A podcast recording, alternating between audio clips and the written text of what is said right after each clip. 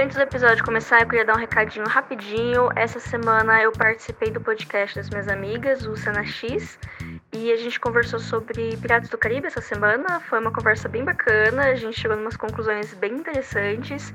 E ele já está disponível em todas as plataformas. Procurem lá, Cena X. E ouçam não só o programa que eu participei, ouçam os outros. Um abraço, meninas, e agora fiquem com o episódio dessa semana. Oi, gente, tudo bom com vocês? Aqui tá daquele jeito, né? Vamos que vamos. Sabe o que tá chegando, além, é claro, da destruição do mundo? É a cerimônia do Oscar.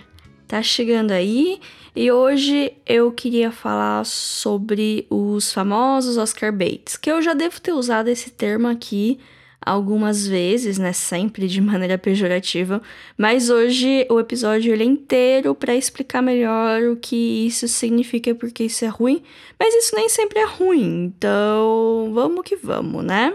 O foco aqui é Hollywood e o calendário americano, né? já que o Oscar premia filmes norte-americanos com raríssimas exceções. Vamos começar com a definição. É, bait em inglês é isca, então Oscar bait seria aquele filme caça-prêmios. Ele é feito sob medida para agradar a Academia de Artes e Ciências Cinematográficas, que é quem escolhe os vencedores do Oscar.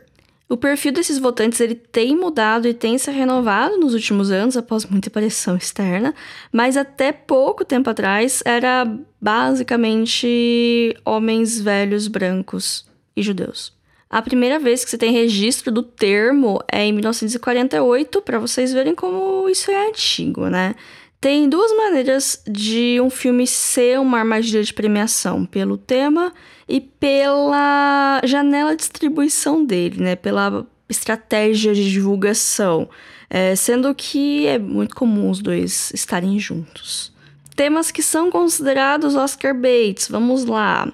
Dramas de época bem produzidos, épicos, enfim, grandes produções que enchem os olhos e provavelmente vão rapar os prêmios técnicos. Adaptações de livros clássicos conhecidos e adorados. Filmes sobre cinema, sobre bastidores, história ou que mostrem como o cineasta ama o que faz. Biografias ou filmes baseados em fatos reais. Quanto mais triste e dramático, maior a chance da indicação. Bônus triplo se for sobre a escravidão ou sobre o Holocausto. Se o filme for localizado nos dias atuais, o protagonista precisa ter alguma doença física ou mental, ou ser portadora de alguma limitação física, ou pertencer a uma camada não privilegiada da sociedade. O final, ou ele vai ser muito trágico, ou ele vai ser otimista para dar aquela lição moral que os coaches de internet vão adorar e saturar muito rapidamente. Dentro de tudo isso tem toda a parte da atuação. Filmes com grande elenco de atores premiados acaba entrando como Oscar bait, principalmente se a Meryl Streep estiver envolvida. Atuações com mudanças físicas que atores foram a extremos pelo papel costumam ser recompensadas. Principalmente se for uma atriz conhecida pelo rostinho bonito e ela acaba ficando, aspas, feia pro papel, ou se é um ator que é todo bonitinho e ele acaba também ficando feio. Enfim, você tem que ficar feio pro papel, né? Lembrando que beleza é uma coisa altamente subjetiva e definida pelas normas sociais vigentes na época, né? Mas vocês lembram quando a dentadura do Rami Malek ganhou o Oscar de melhor ator? Eu sei que aquele ano tá bem difícil, inclusive tá cheio de beijo, cheio, cheio, cheio. Aliás, vamos dar uma olhada nos filmes que estavam concorrendo no Oscar de 2019 pra, assim, né, dar uma olhada nos perfis. Bohemian Rhapsody, como já falei várias vezes nesse podcast, além de ser um filme mediano, é uma biografia de uma pessoa querida, que pertencia a uma minoria, e aí diversidade, que morreu de AIDS, é um problema social que não faz parte da timeline do filme, mas eles enfiaram lá de qualquer jeito para dar emoção. Eu sei que os anos 80 foram ontem, mas isso significa que dá para chamar de filme de época também. O grande vencedor da noite, Green Book, é igualmente de época, ele também é baseado numa história real sobre problemas sociais, que nesse caso foi o racismo dos anos 60. Tem mensagens motivacionais que fazem as pessoas brancas se sentirem bem, porque essa parte da história a gente já esqueceu, já superou, né? Não existe mais racismo no mundo e tal. Vice foi o filme mais bait daquele ano. É a história do Dick Cheney, que ele foi vice-presidente da era Bush. É, parte dele é de época, é sobre uma história real, uma pessoa não muito querida, é um filme um pouco mais cínico. Mas ele tem vários nomes fortes no elenco, como Amy Adams, Sam Rockwell, Christian Bale, muita maquiagem para embarangar todo mundo. Quase ninguém viu esse filme, e quem viu não amou, para mim essa é a definição de um Oscar bait falho. A favorita, que por acaso foi o meu filme favorito daquele ano, é um drama de época, é baseado em fatos reais, um pouquinho de imaginação dos roteiristas também. Não tinha tantas chances assim, porque as três protagonistas são mulheres e os homens têm pouquíssimo espaço na trama, histórias assim não costumam levar o grande prêmio da noite. Nasce uma Estrela é mais um remake de uma história contada diversas e diversas vezes na história do cinema. Tem a parte de bastidores do show business, que é um ponto a se contar, sem falar do fato de uma cantora se arriscando na carreira de atriz, que a academia sempre gosta de lembrar quando é bem sucedido. Infiltrado na Clã é um filme de época baseado numa história real e também sobre racismo, com uma abordagem bem diferente de Green Book. É curioso que até a época que eles se passam é meio próxima, mas aqui a gente tem um filme do Spike Lee que por mais que num primeiro olhar tenha umas características do Oscar bait, é, ele não foi feito só para isso, né? Para quem conhece o diretor, quem conhece o trabalho dele, consegue diferenciar o joio do trigo aqui. E até porque é um filme um pouco mais controverso, é um filme que causa incômodo, porque ele foi feito para ser assim e a academia não curte muito isso também. Infiltrado na clã é um ponto meio fora da curva, em outros anos sequer estaria nessa lista. E esse ano também tem dois outros filmes que também estão nessa, que é Pantera Negra, que é uma adaptação de quadrinho de super-herói com toques de crítica social e protagonismo negro, e Roma, que é um filme mexicano em preto e branco sobre uma empregada doméstica. São dois pequenos milagres assim que aconteceram esse ano, mas nada tira o gosto ruim da boca que foi a vitória do Green Book. Não é porque um filme tem características de Oscar bait, ou várias delas, sei lá, que ele é automaticamente um filme ruim.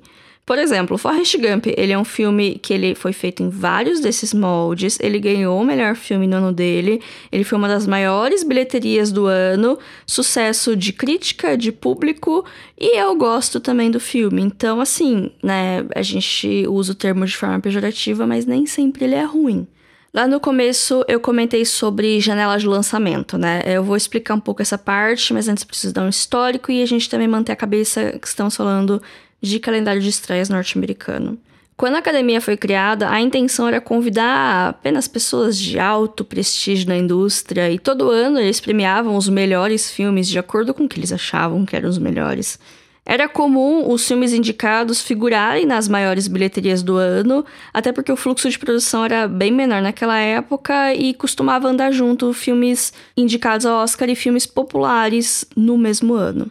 Isso quer dizer que não tinha injustiças naquela época? Claro que tinha. Tinha muito lobby do estúdio também, mas a grande questão aqui é que a maioria das pessoas já tinha visto os filmes quando eles ganhavam um prêmio, porque uma regra que é meio que sempre existiu, é que o filme deveria passar nos cinemas norte-americanos até o final de dezembro do ano anterior para ele ser elegível.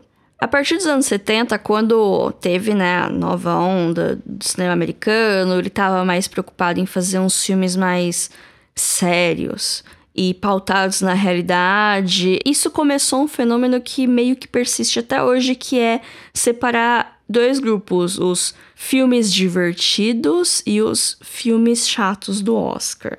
Os filmes indicados ao prêmio eles começaram a ter menor bilheteria e menos apelo popular, enquanto meio que começava a era dos blockbusters, os filmes arrasa quarteirões com grande apelo para um público amplo, mas ignorado pelos críticos como filme para as massas, logo ruim a premiação começou a perder apelo popular e começou a virar coisa de crítico, coisa de nicho e ah, que inferno. Nesse meio tempo, tem um filme que mudou completamente a forma que outros filmes organizavam suas campanhas de premiação e isso perdura até hoje, que é O Franco Atirador de 1978. É um filme pesadíssimo, super depressivo, dramático, triste, sobre a guerra do Vietnã que tinha acabado de acabar, sabe? O pessoal tava comemorando que acabou, não tá comemorando, é porque eles perderam, mas tava aliviado que acabou e vem e fazem um filme para lembrar como foi horrível. Como que a gente vai vender um filme desse? Como a gente vai fazer as pessoas assistirem a isso, que é um filme de três horas. Então, né? Longo. Aí entra o produtor Alan Carr, que é o grande responsável disso tudo. O plano dele era que o filme precisava ser indicado a premiações e com isso alavancar a bilheteria. Ele colocou o filme em poucos cinemas em Nova York e Los Angeles nas duas últimas semanas do ano para poder fazer um mínimo para entrar no Oscar. Aliás, para entrar na lista de filmes elegíveis para o Oscar, que, que é outra coisa, né? Essas exibições elas acabaram sendo apenas para os críticos e para membros da academia. Quando o ano virou, eles pararam de exibir o filme, salvo para pequenos redutos cinéfilos. Quando saiu a lista de indicados, o filme recebeu nove indicações, incluindo o melhor filme, e voltou para os cinemas com uma campanha remodelada, uma distribuição ampla, todo o material de divulgação frisando que ele tinha conseguido todas essas indicações ao Oscar. No fim, ele acabou ganhando cinco prêmios, incluindo o melhor filme, e conseguiu receita suficiente para se pagar e ainda dar alguns milhões de dólares de lucro para o estúdio.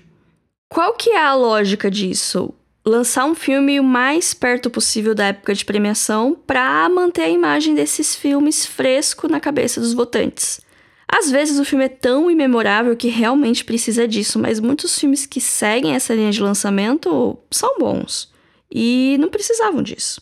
Sem falar que hoje em dia os estúdios eles mandam cópias do filme para serem considerados pelos votantes, né? Antigamente tinha os screeners, hoje eu acho que tem tipo um streaming só com os filmes da academia. Então, os votantes vão ter esses filmes à disposição, então não precisa, né, ser lançado em cima da hora pra tá fresco, mas eles continuam usando essa estratégia.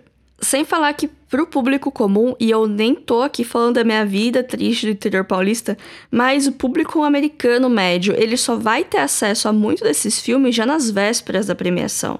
Então o prêmio ele meio que deixou de ser pro filme com mais impacto e, ou importância do ano anterior e começou a ser pro filme com a melhor campanha. Existem exceções? Claro que tem. Ano passado teve um pequeno milagre com Parasita. Mas a mais nítida para mim é Mad Max Estrada da Fúria. O filme foi lançado em maio do ano anterior, ou seja, bem longe da janela de premiação.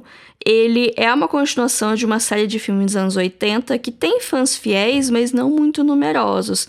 Ele tem certo impacto na cultura pop, mas não é um impacto de, sei lá, um Star Wars, por assim dizer. É um filme de ação ou seja, é o chamado filme de gênero, entre aspas, que, em resumo, bem resumão, é qualquer filme que não seja um drama. E qualquer filme que tenha qualquer gênero, ele já é meio que mal visto nas premiações. É muito difícil você ver um filme de gênero nas premiações. Ele só entrou na lista depois que a academia aumentou o espaço para os indicados a melhor filme. E isso foi em 2010. Antes eram sempre cinco indicados, e a partir de 2010 começaram a ser entre 8 e 10, dependendo do ano. Isso foi um esforço para tentar buscar audiência para a cerimônia, que tá meio capenga, e incluir filmes com um apelo mais popular, por assim dizer, para atrair público. De umas décadas para cá, o Oscar também tem toda a sua cota indie para indicar uns filmes menores, independentes, um pouco mais estranhos, que nem Juno, Pequena Miss Sunshine, e etc. Mas não é uma coisa recente, não. É uma coisa que vem de algumas décadas pra cá. Porque os estúdios, os produtores, os diretores acabam se enfiando nessa de fazer Oscar bait.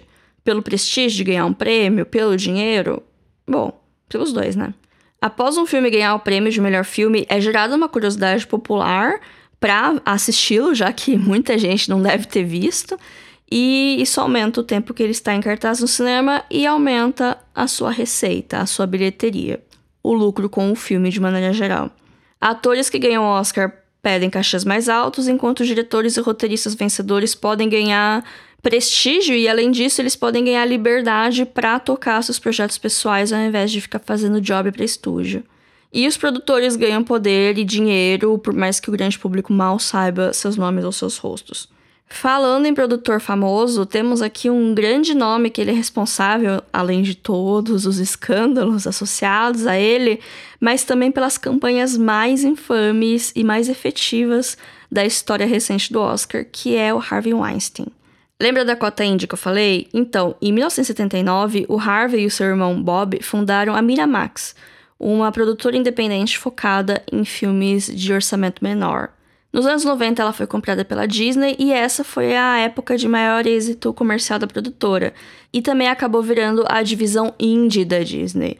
Todo grande estúdio ele tem essa divisão com os filmes menores e mais artísticos, por assim dizer.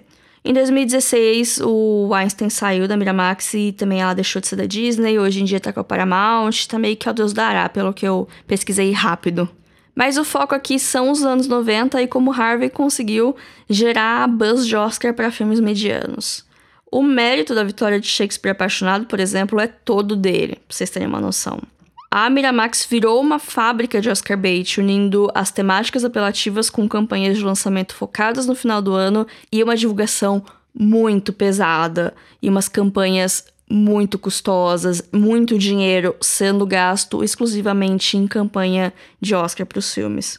Além de Shakespeare Apaixonados, de lá também saiu Chocolate, que é um filme pequeno que foi longe nas premiações, e uns outros mais conhecidos, como O Piano, Gênio Indomável, Chicago, O Paciente Inglês, As Horas, Gangues de Nova York, Cold Mountain e muitos outros.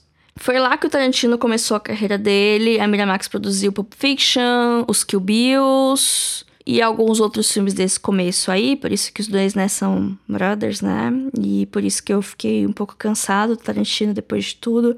Por mais que eu goste muito desses primeiros filmes dele. E também foi por causa do Harvey Weinstein que Cidade de Deus teve aquele buzz todo que rendeu quatro indicações ao Oscar em 2004. O cara, ele era o demônio. É, né? Tá vivo ainda, né? Mas ele sabe explorar o potencial de uma obra ou encontrar potencial em umas coisas meio match, tipo Shakespeare apaixonado. E ele também tinha o dinheiro necessário para fazer isso, né? Que é bastante importante. Bom, com o tempo a academia ela foi se renovando, foi mudando o perfil dos votantes, o que é uma coisa boa, mas a gente também acaba vendo uma mudança no perfil dos Oscar Bates. Com todo esse progresso, vemos filmes com temáticas LGBT, uhul, mas só se for triste, porque, né, para ganhar um Oscar você precisa sofrer.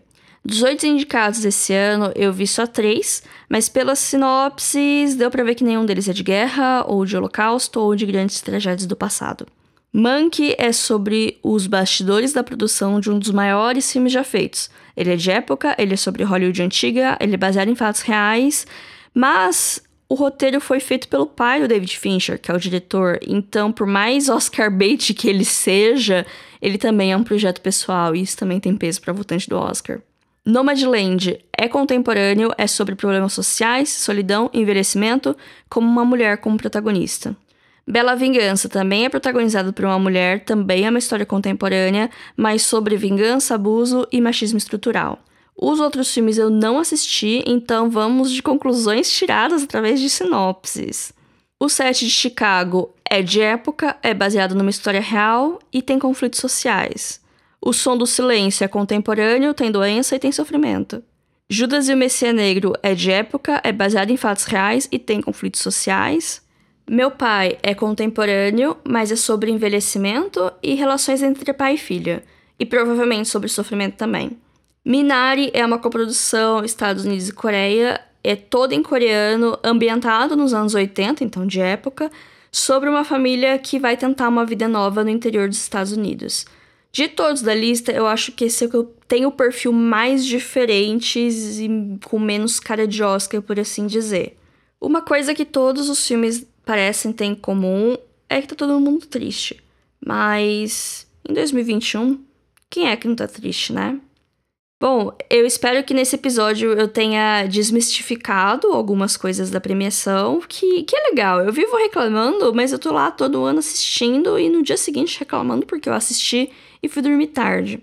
Porém, não levem tão a sério assim. Afinal, assim, como na vida, muitas vezes quem ganha não é o melhor, mas sim o com mais suporte e mais dinheiro. Histórias como a do Parasita no ano passado, elas são únicas e raras, e assim como as histórias das pessoas que se tornaram milionárias tendo nascido em famílias miseráveis. A gente não pode tomar aquilo como exemplo do que vai acontecer sempre. São fenômenos, né? E é isso, gente. Até semana que vem. Sigam a gente nas redes sociais. O Instagram é filme.da.semana. O Twitter é filme underline da underline semana. Se quiserem falar com a gente por e-mail, é podcast Eu acredito que no momento da publicação desse episódio, o nosso canal do YouTube vai estar um pouquinho mais bombado. Eu tô começando a subir os episódios do podcast lá. Não tem nada de diferente. Se você tá ouvindo pelo Spotify, vai continuar tendo normal pelo Spotify e pelos outros lugares. Eu só tô colocando lá para ter mais uma fonte de público, né? Mas num primeiro momento tá sendo só os episódios mesmo, mas fiquem ligados, talvez tenhamos novidades no futuro. Talvez não, mas talvez tenhamos. Então é isso, gente. Até mais. Tchau, tchau.